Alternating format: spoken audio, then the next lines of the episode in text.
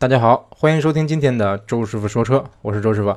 今天呢，跟大家聊一款车，丰田的一款新车，叫 CH2 啊。其实说新呢，这款车在国外已经上市有段时间了啊。但是，呃，据说这款车要在二零一八年引入国内，而且目前我在国内已经看到了这款车的这个伪装车啊，在中国路试，所以说估计它这个离上市也不远了。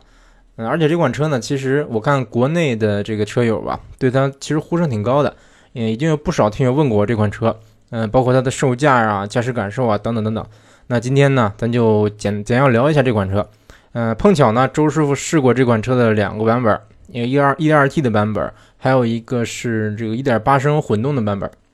周师傅呢，在这个车上市之后的呃一个月内吧，反正在当时我在在九州，我们那儿的这个丰田店，嗯，刚到试驾车的时候，我就赶我就去试驾了，基本上来说第二天第三天吧。当时有个试驾会，嗯，然后试了两次，我专门跑了两个店，这个把 1.2T 的和1.8的都试了试啊，啊，怎么说呢？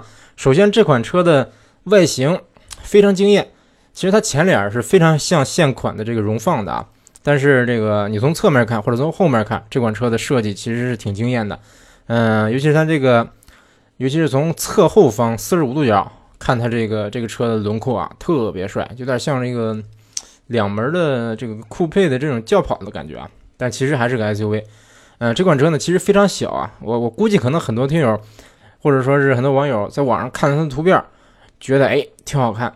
但是说实话啊，周师傅第一次看他这个试车的时候啊，还吓一跳。就是如果你离近了看啊，这车特别小，嗯，给我感觉好像比缤智还要小一点，这种感觉啊。然后，嗯，先说我我对这车第一感觉吧，第一感觉就是漂亮。其实我第一次见这个车的时候啊，真的真是吓了一跳。就是怎么说呢？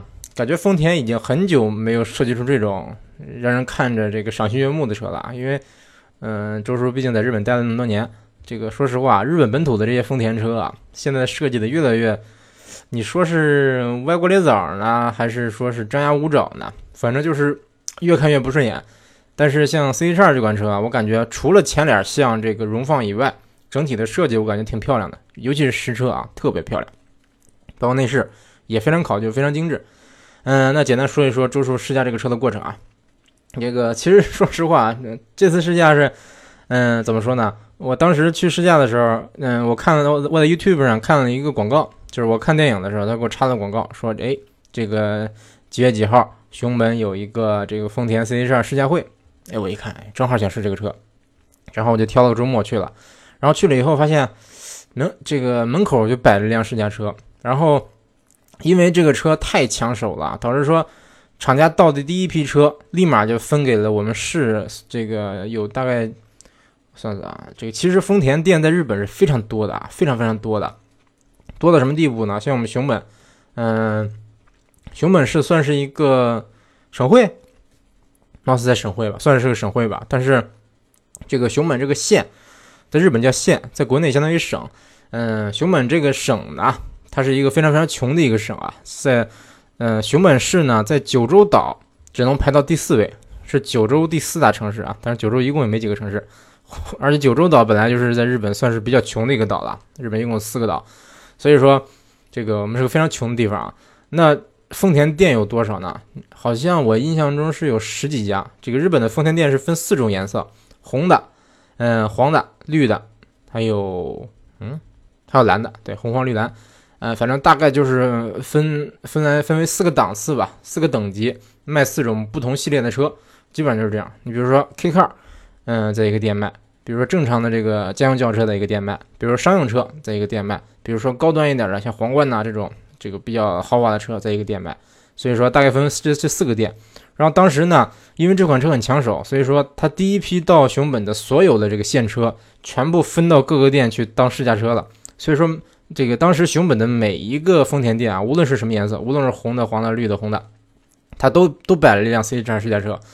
呃，但是这个配置不一样啊，呃，不是配置不一样，就是这个排量不一样。有的店我只有一点二 T，有的店我只有这个混动。所以说周师傅当时为了试这个车，我我其实试了三次啊，跑了两个店试了三次。嗯。啊，不对，跑了三个店，试了三次，然后当时我我一到门口一看，哎，有个 CH2 试驾车，进去我是说这个有没有 CH2？哎，销售说有啊，这个门口就是，然后我说这个我想试驾一下，他说没问题，来走走着。我说不用复印驾照吗？他说不用啊。你会开车吧？我说会。他说啊，那没事，那上来上来开试试就试吧，直接开走吧。我说我当时挺纳闷啊，这个因为我在那之前我我试的这个，比如试马自达，呃，比如说试这个铃木什么的，起码人家是有这个销售姐姐，基本上他会带你带你走一圈，对不对？或者是像像当时马自达他是他是要了我的这个这个复印了我的驾照，然后签了个协议。嗯，有的店是有的店是要复印驾照，但是极少极少极少极少。刚开始我因为我最开始这个马自达试的比较多嘛，离我家特别近。后来试了很多品牌，发现这个其实日本的大多数品牌都是像这个丰田一样啊，就是连驾照都不用看，上车就走。我就纳闷说，日本人按说是个比较谨慎的这么一个。就是这么一个民族吧，这个你说平常做什么事都这个特别特别仔细，仔细的不行不行的，对不对？你比如说我，我当时我记得我媳妇儿她回国前，她把这个手机要解约，解约的时候哈，她写了委托书，因为要求是必须写个委托书，让他本人写，因为那天他去不了，他现在回国了，让我替他解约，然后写了委托书以后，签了他的名，盖了他的章，然后住址什么都写好了，最后拿去拿去拿去这个日本叫 SoftBank，就相当于国内的这个联通吧。啊，这么一个店，这么一个店，让他解约。他后来那看了半天啊，他说：“哎呀，你这个邮政编码这一栏没写，因为当时他的地址是完全照着这个在留卡上的这个地址抄上去的。但是那在留卡上当时是没有，就没有邮编。他，但是他这个协议书上，就是他那个解约的那个那个什么申请书上啊，那个住址那栏没写邮编，他就说你得把邮编加上，不然的话不能解约。后来，后来我说。”这个这个这个这个怎么怎么，反正就是他，反正那个人日本人嘛，他也知道。一般来说，大部分日本人都是比较死心眼的。然后那个那个销售给我犟半天，后来说啊行，这个我说那有什么办法吗？我媳妇现在已经回国了。他说你可以给他打电话打电话，然后确认一下这个住址。我说那是我媳妇儿，我俩住一个地方，我跟她的这个这个在留卡就是相当于国内身份证都是一个住址。那我我写我的还不行吗？他说不行，必须得。嗯，必须得让由他本人确认啊！我说行，然后我就我就用这个微信语音跟他聊了一下，哎，对对对，让我媳妇儿跟他确认，就是写这个邮编，写完了以后，他说：“你看他没打电话呀？”我说：“没打电话。”他说：“我说这个，我说我说，他说这个没打电话不行啊，这个必须给他这个手机号打电话，不然的话不能确认是他本人。”我说。然后我就挺那什么，我说他昨天刚来的，是不是？但是当时接他的那个销售没在啊，他的这个今那天他们在休息没上班。然后他说不行，就得给打电话。后来我我我后来我跟我媳妇说，我媳妇就非常生气，因为他当时已经回国了，他手机已经，啊，他已经把这个把他网关了，就是把这个等于说这个手机号已经不用了。如果说他在用的话，他当时在国内打开的话就国际长途，国际长途一天好像是折人民币一天是两百多还是三百多。然后他非非要求他我媳妇把这个把这个网开开，然后给他打电话。然后后来实在不行，我媳妇就把网开了，给他打电话。按说哈，你开一天漫游是是一天的钱，而你再打电话那那价格另说。而且日本的这个电话费基本来说是按秒算的，按这个三十秒算的。你比如说我我在日本给一个固给一个固定电话打电话，或者给一个就是给外外网的手机打电话，基本上来说是三十秒，合人民币是两块多钱。嗯，一两块钱那样吧，不到两块。那当时他就，他这个这个这个日本人啊，就跟我媳妇儿确认了，不光确认邮政编码，还还让我媳妇儿把这个住址复述下来，然后说了半天，完了以后才说行，最后才给他解了约。可见说，但是像这种事太多了，我在日本这这这这么多年，四五年了，这种事遇遇上过很很很多遍了。当然也有一些日本人，他就是。嗯，怎么说呢？就是不像日本人这么这么传统啊。但是大多数日本人还是这样的。结果，结果这个这个，我去丰田的时候，你说日本人的谨慎精神哪去了？是不是？连驾照都不看。那我要说，我说我会会开车，我我骗人呢，对不对？万一我是个小学生呢？万一我从来没摸过车呢，对不对？在国内的话，要求啊，我得复印驾照、签协议，出了事情事故自己承担责任，等等等等。有的还要求啊，绝对呃绝对来来说，我感觉好像是。是绝大多数 4S 店，还是绝对所有 4S 店都要这么要求啊？就是要求一年以上驾龄。反正我试过的这些 4S 店，基本上也都要求至少要求一年。然后有少数的是，你比如一汽大众、一汽奥迪，他们要求两年。啊，其他的我据说啊，据说这个还有其他品牌也是要求两年啊，但是我没遇上。嗯，反正这一点让我很很意外。然后我说行，那直接让我试，那我更高兴。嗯，而且这个这个销售根本就没有说没有说，嗯，带我走一圈，直接让我说你开着走吧，爱去哪儿去哪儿。啊，竟然没有爱去哪儿去哪儿，就是就是就是你开着走吧，我给你指道。我说好。后来我才发现啊，我才知道为什么，因为当时的这个那一天那几天啊。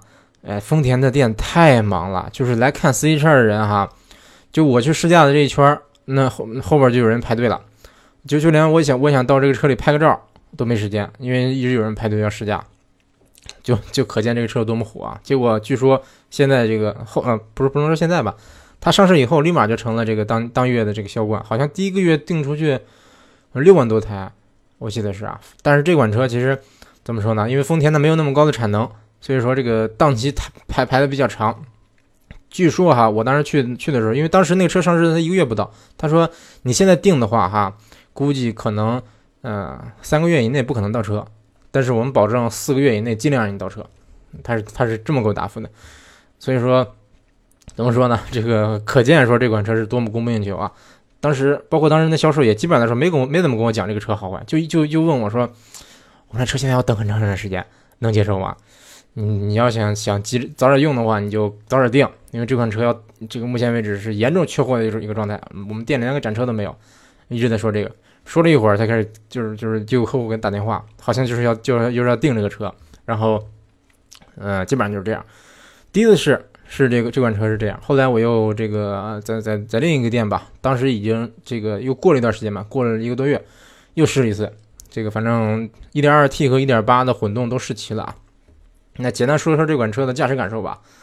啊，先说一下这款车，这款车比较有意思的几个点吧。首先第一个点就是它的后门，这个说这个说实话，这个后门开关啊，它跟缤智是在一个位置，在这个后这个 C 柱上，在这个后门的窗户上。嗯，可能有人觉得啊，这不就是这不是正常的一个扳手吗？就是把扳手竖过来，对不对？开始我也以为是这样，结果当我真的去扒这个门的时候，发现。这不是一个普通的扳手，普通的扳手一般都是塑料的，对不对？或者是一个，呃，你比如说这是一个一个柱子，把它拉出来，这样一个扳手啊。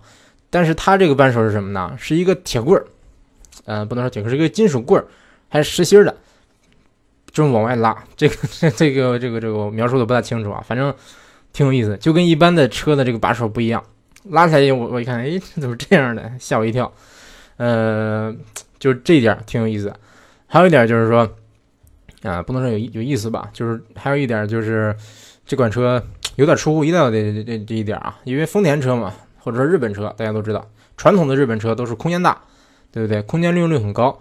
但是 C 叉这款车，因为它有一个 C 柱有个溜背啊，它的后排空间是非常小的，非常非常小啊，基本上来说周师傅坐不进去。呃，其实是在这个级别，这个级别的小 SUV 后排其实都不算大，但是周师傅坐不进去的也不算多。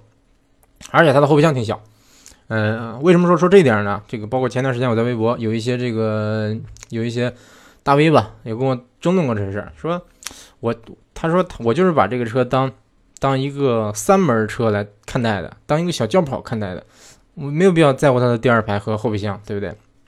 假如你要这么说，那确实有的人可能就把它以把它当成一个轿跑了，因为你光看图，或者说你不仔细看的话，真的有可能这是一个两门车。有可能觉得这是个两门车，那为什么说三门车呢？三门就多一个后备箱嘛。嗯，但是我个人觉得啊，这款车在国内，毕竟在国内可能没有这个这个没有说发达国家那么强的消费能力。咱目前为止，咱国内的这个这个汽车吧，也还没有普及，对不对？咱国内十四亿人，嗯，但是汽车保有量不到两亿台，对不对？平均每个家庭还不到一辆车，所以说还没有到一个说。这个这个这个，我已经追求追求到个性到这个，我想买一个两门车或者说什么的这这这这这这个这个地步啊。当然我知道，可能很多朋友他是哎就有这个需求，我就想买两门车，对不对？我想买这个这个这个或者三门车等等等等。但是我相信这款车如果引入国内，相信绝大多数人还是把它当家用车的，对不对？你说啊，我小两口我就俩人开，那那它不行吧？那当然是够用了。嗯，但是你有小孩的话。你你你这个小孩放哪儿，对不对？你可以放后排，但是这个车说实话啊，你如果后排放儿放了个这个儿童安全座椅的话，嗯，你不能放太大的，放个小点的。然后还有就是，就算说你你你有个小孩，对不对？你小孩出门你得有婴儿车吧？婴儿车放不进后备箱，这是不是很尴尬？对不对？所以说这些都是要考虑到的。你说啊，那我就是就是两口子用，或者我一个人开啊，我不需要这个这个后备箱，我也不需要后排，那那没得说了。嗯，那确实这个没必要在乎这个。但是我还是觉得，还是觉得这个，嗯，如果是它是这么定位的话，那这个用户群体就太窄太窄太窄了。所以说，我还是倾向于把它当成一个普通的 SUV，当成一个正常的 SUV，对不对？那包括它在日本是跟什么车竞争呢？跟这个宾嗯本田缤智，然后跟这个马自达的 CX-3，CX-3 这款车的后排也很小啊，这个跟这款车有一拼，都很小。嗯，后备后备箱也是啊。但是 C X 三其实这款车是比这个 CH2 要小一圈的，真的小了整整一圈。缤智不用说了，缤智的空间极大极大，对不对？这个不不用不用我多说了吧？是不是？大家可以去做一做啊。像反正像我这个身高。嗯，像我这个身高，我这个体重的人，嗯，往缤智里边坐四个或者坐五个没什么问题，坐五个就横向有点有点挤了，但是坐四个没问题。反正后排我是绝对不顶头，这个也不顶腿，腿部空间绰绰有余。嗯，所以说怎么说呢？可能是被被这个缤智的这个空间惯坏了，觉得 C H 二空间有点小啊。当然这是次要的，毕竟这款车它本来就是比较追求个性嘛。嗯，那有的朋友可能问了，说啊，你照你那么说，那这空间这么小，为什么说这款车在日本卖那么好呢？其实我觉得，在日本哈，只要丰田出一款像样的车，它销量就不会差。因为在日本，这个丰田的这个产产品力啊，不能说产品力，只能说品牌力真是太强了，强的离谱。包括这个之前我说的丰田的这个经销商体系，包括丰田工厂的这个乱七八糟一些东西，丰丰田包括丰田工厂的产能等等等等，这些都是在在日本跟其他这个产品不在一个水平线上。这个说实话，丰田领先他们领先了很多，所以说，这个为什么说为什么说这丰田出一款车就爆款？比如说新普锐斯刚一上市，我记得是当时销售跟我说的是这款车要等九个月，就是就是说这个当时订单就排了这么多，可见说日本人认丰田确实啊，当然这这咱不用说了。好，嗯，说了不少废话啊，来说一说这个 C 车的驾驶感受吧。先说这个两个两个动力总成。一个是 1.2T，也就是咱国内的这个雷凌，嗯，包括这个新考拉上的 1.2T，还有就是这个混动的1.8升混动发动机，这就相当于就跟国内的这个考拉混动、雷凌混动大概是一个动力总成啊。那有人说，这个为什么 C H R 这款车没有没有用这个丰田最新的这个混动系统啊？其实有关它是它究竟是这个是不是日本最新的这个混这个混动系统，是不是丰田的那个跟跟普锐斯共用那个那个那混动系统？嗯，我没有确认。这个反正查了查了半天也没有查到这个准确的资料，但是其实我也挺纳闷啊，因为这个新普锐斯它是一点五一点五的这个这个混动，嗯，但是这个 C H 二这款车虽然是跟普锐斯同平台，跟新普锐斯同平台，但是它是一个一点八的发动机，所以说我也说实话我也很纳闷。这个如果哪位听友知道的话，你可以偷偷私信给我。嗯，基本上就这样。那有人说是不是因为这款车重，所以说给它搭了个一点八一点一点八的发动机呢？其实我觉得不是啊，因为像普锐斯新普锐斯1.5那个发动机，那一我觉得动力一点都不弱，而且动力有点强呢。我甚至开这个车跑过秋名山，对不对？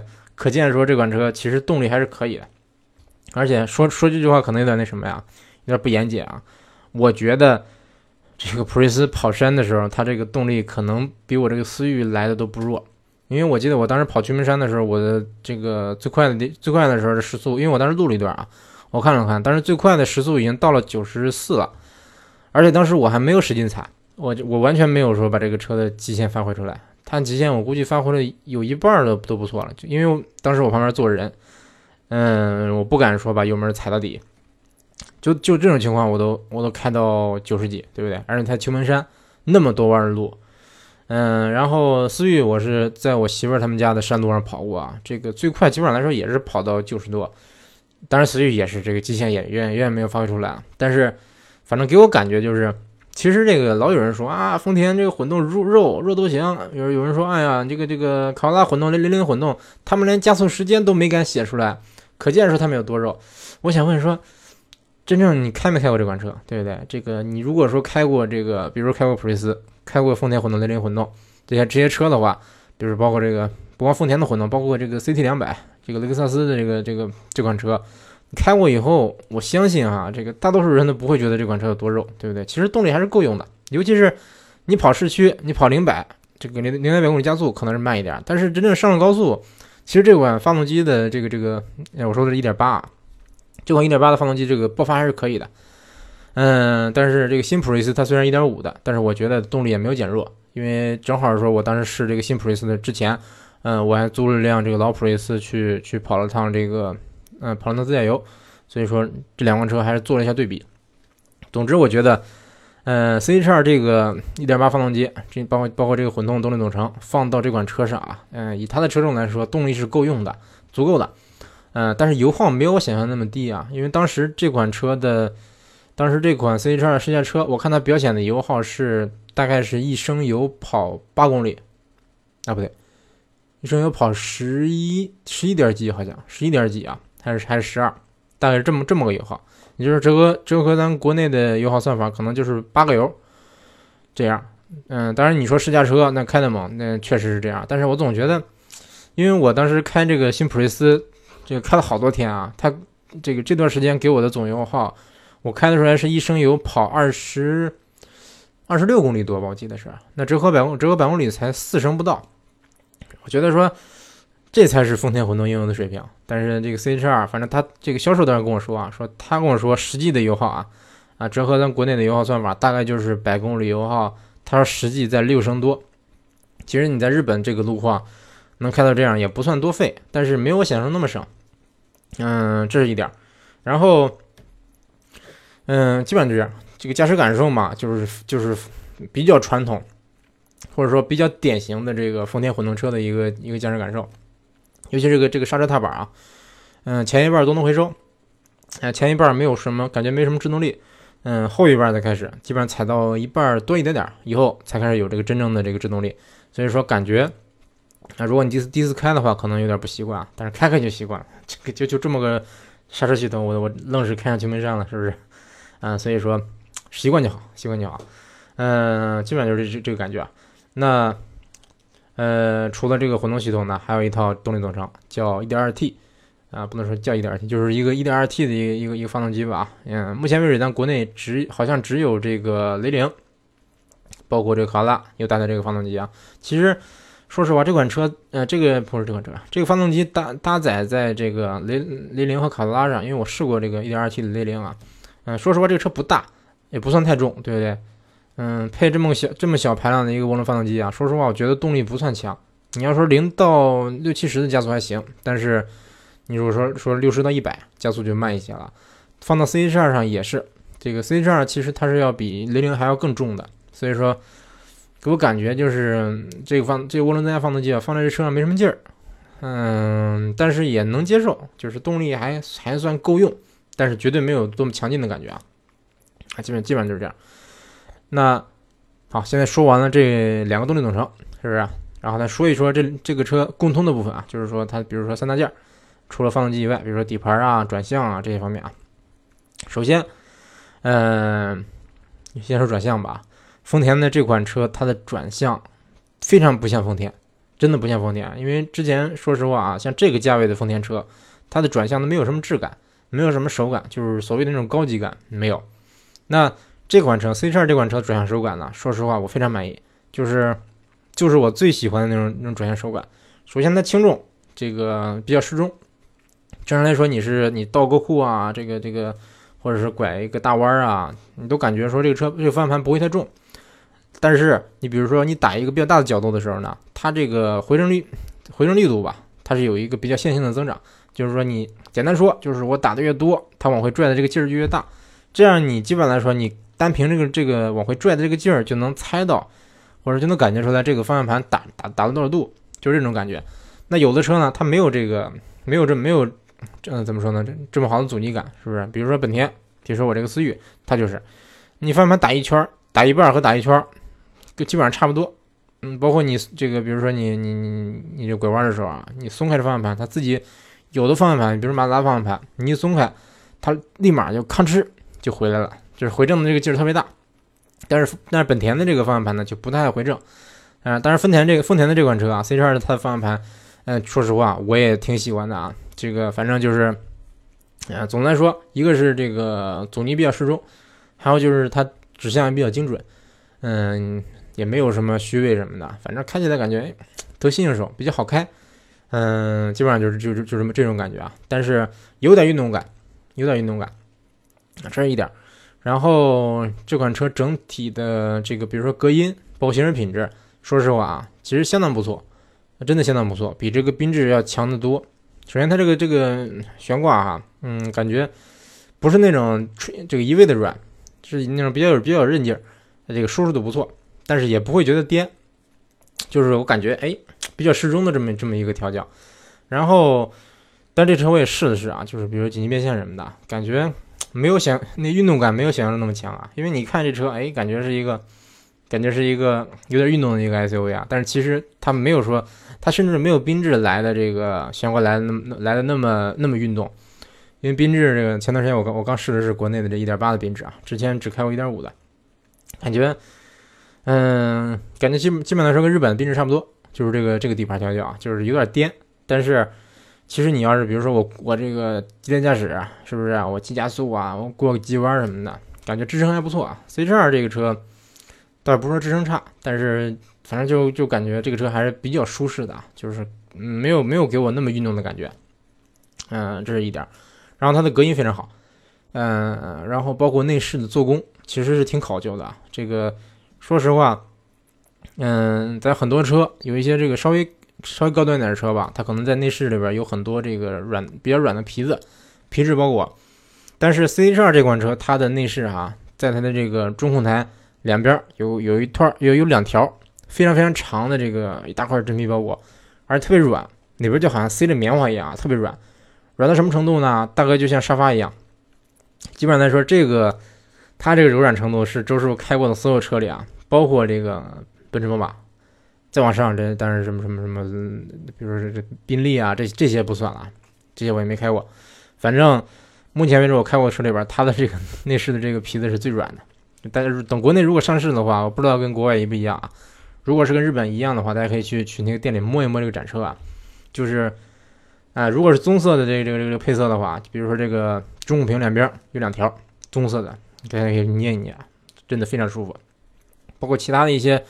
比如说方向盘的设计，嗯，包括这个各种按钮的设计啊，等等等等啊，其实都非常不像丰田，就不是丰田这个传统的这这么这么的设计思路啊，感觉挺精致，挺个性，这点我说实话挺喜欢。这个而且做工非常好，这点其实是比我感觉啊，比这个你比缤智啊什么的要强一些啊，因为国内的缤智，说实话，嗯，我感觉给不了我什么高级感。你像这个 XRV，XRV 它的这个，我记得中控台两边是有这个红色的啊，不是在挡把周围吧，有一个红色的拉丝儿的这么这么一个东西啊，那这么一个饰条吧，还是一个装饰板在挡把周围。缤智我我忘了这个这个国内有没有那个棕色的那个那个那个那个就是那个内饰那个版本了，如果有的话，看起来还行啊，看起来还挺显档次的。反正我感觉 C H 二好像是有点就是对标着缤智的意思啊，但是。反正这个就拿日日本的这个缤智和日和这个日本 C 叉二比啊，我感觉 C 叉二做工是要比缤智好一些的，包括用料。这个你比如说这个前面的门板，包括后面门板，哎后门后面我忘了，反正前面的门板我印象中是软的，而且这个反正内饰你能摸到的很多地方都是软的，就是给人感觉是这个车哎有点豪华感。包括它的仪表，这个仪表说实话，我觉得它这个行车电脑再大一点就好了，这个稍微有点小。然后方向盘，说实话，这款车的方向盘设计啊，我我也觉得不太丰田啊。这反正目前为止，我开过的丰田车还没有说有这有有这样的一个这个形状啊。一般来说，它这是一个有点像下撇的这么一个这么一个造型啊。等当然我不知道国以后国产以后什么样啊。嗯，反正整体来说，这个车无论是外观内饰，看起来都感觉。看起来摸起来都感觉挺讲究的，但是这这是说说的日版车型啊，这个未来国产以后怎么样我也不敢说，嗯，基本就这样。那简单简单说了说这款车啊，啊，其实总的来说它给我什么给我什么感觉呢？就是感觉这个车，嗯，挺精致，确实精致，嗯，确实也比较小巧。就有一点啊，有一点我挺挺难以接受的，或者说挺难以理解的，就是说这款车你国产以后你怎么定价，你怎么定位？啊，这款车在日本，但是因为你挂了丰田标，对不对？无论是你什么车都可能大卖。但是这款车其实在日本的售价啊，1.5T 起价是折人民币是啊不 1.5T，1.2T 的版本折人民币是，嗯，我想想啊，好像是十五万多，十五六万吧，不到十六万。然后这个混动版本起价是十六万多。嗯，当然这个汇率一直在变啊，而且其实你这么算也其实也不科学啊，因为这个你折算汇率其实有一个你你要加一个差价的，其实你算出来是要比这更高的。但是，嗯，这款车其实你你如果说，假如说你以这个售价国产的话啊，你 1.2T 起价十五万多，对不对？它放到国内可能很多人就不买了，对不对？你想想 C 这个2.4荣放，它的最低配优惠完了，其实也就十六万，对不对？有些地方甚甚至可能不到十六万。那你说这么比它小一号的一个一个小 SUV，你卖跟它一样的售价，对不对？那肯定不现实。那有人说，那为什么为什么说呃这这个车不能比日本便宜呢？那确实国内有一些车型是卖的比日本便宜啊，但是很少。一般一般来说，我的这个这个这个印象中啊，在日本越贵的车型放到中国，它越有可能比这比比这个日本便宜。啊不对不对，说反了，就是越便宜的车，在日本越便宜的车型放到中国。它越有可能比日本便宜，因为它的配配置拉这个进国内，比如说减配减的比较多，嗯，不能说减配吧，那好吧，那就就就说减配吧，因为怎么说呢？因为这个日本的这些车型吧，说实话跟国内的这个跟跟它国内，比如说我这什么什么版，这个版那个版有一些区别。像日本的这个，基本上来说绝大多数的日日日系品牌的车啊，在日本都是配置通过选装，对不对？比如说举个例子，就像比如说这马自达。它连连这个备胎是需要选装的，当然这个备胎选装这个在日本太普遍了，绝大多数的车都是要选装备胎的，不然的话连个小小尺寸备胎都没有。那你比如马自达，它连这个三脚架都要选装，选装架折合人民币三百多块钱，就可见说，可见说这这这这有一些这这些东西啊，在日本其实你放到国内可能觉得哎难以理解，但是在日本它就是这样。包括像天窗，其实也是选装的，没有说在日本没有哪款车我标配天窗没有。真的就没有，正常来说，日本也不会去选，嗯，甚至说大家会很多很多人说，哎呀，日本日本的这个车没有倒车雷达，嗯，很多车你甚至到皇冠，它低配都没有倒车雷达，是不是？很多人难以理解。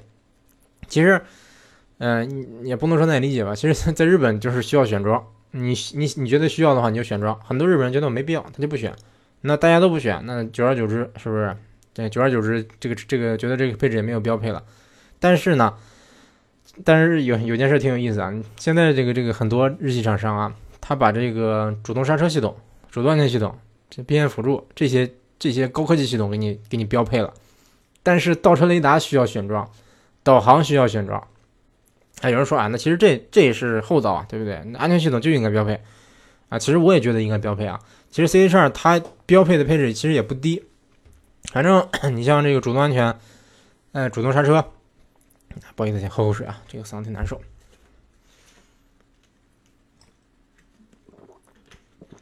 像主动刹车啊、并线辅助啊，这些它基本上都是都是选装的啊，不是不是，都都是标配的，全系标配。然后，嗯，近光灯我记得是 LED 的，包括日行灯，这好像也是也也是标配。但是全 LED 的这个大灯需要选装，而且选装价格非常高啊，折合人民币要一万多。然后导航也要选装。导航这个这个导航这个价格，大家可以猜猜多少钱？说出来吓你一跳。这个当时他说有两个版本的导航，一个小屏导航，小屏导航其实也不小啊，小屏好像是八点九寸啊，八反正八九寸吧。这个小屏导航选装大概是需要是二十一万日元，折人民币是一万三。还有一个大屏导航，就是一个特别大的一个大屏幕，好像是十一寸，哎是十一寸吗？好像是十一寸的一个一个一个导航啊。什么价呢？二十六万日元。折人民币一万六七，我天哪！你给我选一个导航一万多块钱，就是我说的人民币啊，人民币。可见说，怎么说呢？这、这、个这个、这个日本市场跟国内市场肯定是有区别啊。但是怎么说呢？这个其实日本市场嘛，它主要就是打的是，主打的是这个，呃，我私人定制，可以说私人定制吧，就是说就订单订单制生产，啊，订单制生产。比如说这款车啊，我要什么配置，我选什么配置。那个客户选什么配置，是不是？你选的这个配置发给厂家，厂家收到订单了，哎，开始给你做，然后再给你发过来。当然，一般来说等车周期不会太长啊。正常来说，老点车型都是一两周就能到车。但是新车的话可能会稍微等的时间长一点，但是他不会，他不会说给你一个像，嗯，比如国内什么给你这个什么1.5豪华啊，1.5时尚，是不是1.5运动版？嗯，类似这样的，你的配置都是固定的，对不对？在日本它就不这样，而且它也没有说所谓的说我大面积压库存，我叭叭叭给你给这个店给你发发二十台、十台、二十台，一个月我使劲给你发发发车，然后给你压库存，压一百多辆，你卖去吧，是不是？那这个经销商卖不出去，他肯定打折，使劲优惠。日本就不一样，日本基本来说没有哪家经销商会会压库存，会有库存车。一般来说只有展车、现车，只有展车和试驾车。展车的话，店里那么几台，嗯，当然店面也不大。日本那个大的店面，它一它一一个店面里边装不下十台车，对不对？最大的店面，像一些日本一些进口车，它这个它店里这个车比较多啊。比如说一个店面里有六台，就相当多了。一些小店可能里边就三台车，甚至说店里没有车，真的真的是这样。很多小店他连展车都没有，就里边有这个乱七八糟这个这个宣传册。你 你想订什么车，找他要，是不是？你跟他说，他也可以下单，但是他就没有就就没有没有展车。他说你想看展车，你可以去哪去哪哪的店啊，基本上就是这样。所以说这个，所以说我就说实话，我挺纳闷儿，就是说这款车你进了国内啊，首先第一点是肯定的。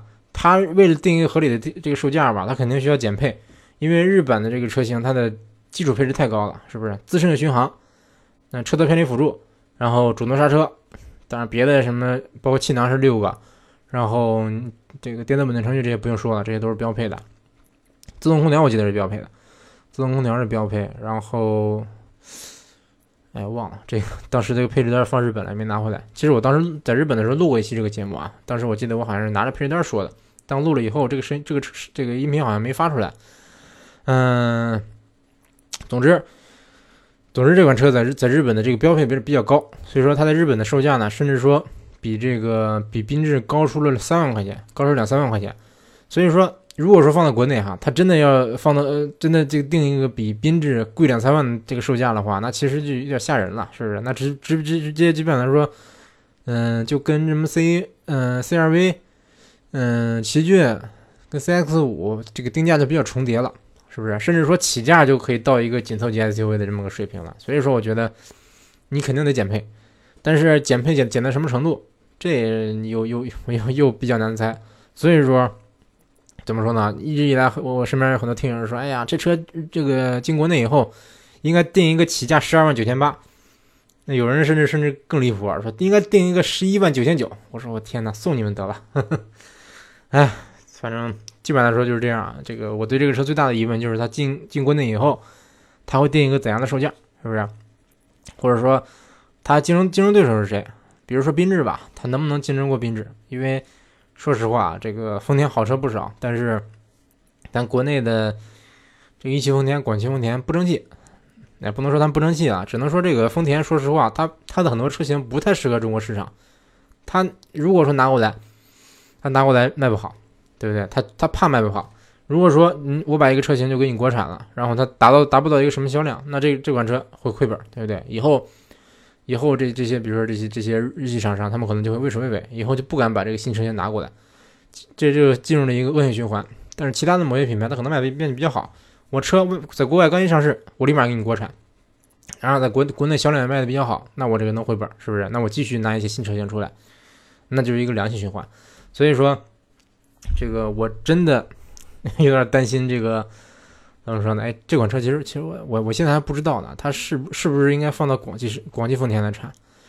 嗯，一汽丰田有 RV4，我猜应该放到广汽丰田啊。其实，嗯，周叔一直都对这个一汽不是太满意啊，所以我也我也衷衷心希望这个广汽丰田能把这款车做好，对不对？嗯，不，你在一些比如说你一些这个高科技配置啊，你肯定是肯定是要减配，这个毫无疑问，但是。希望你在外观内饰这些地方啊，不要加一些这个所谓的本土化改装，或者说本土化的设计，因为这个因为之前的这些丰田车越改越丑，这个太正常了。哎，那行，嗯，那这期节目先说到这儿啊，感谢大家收听这一期的周师傅说车，下期节目再见。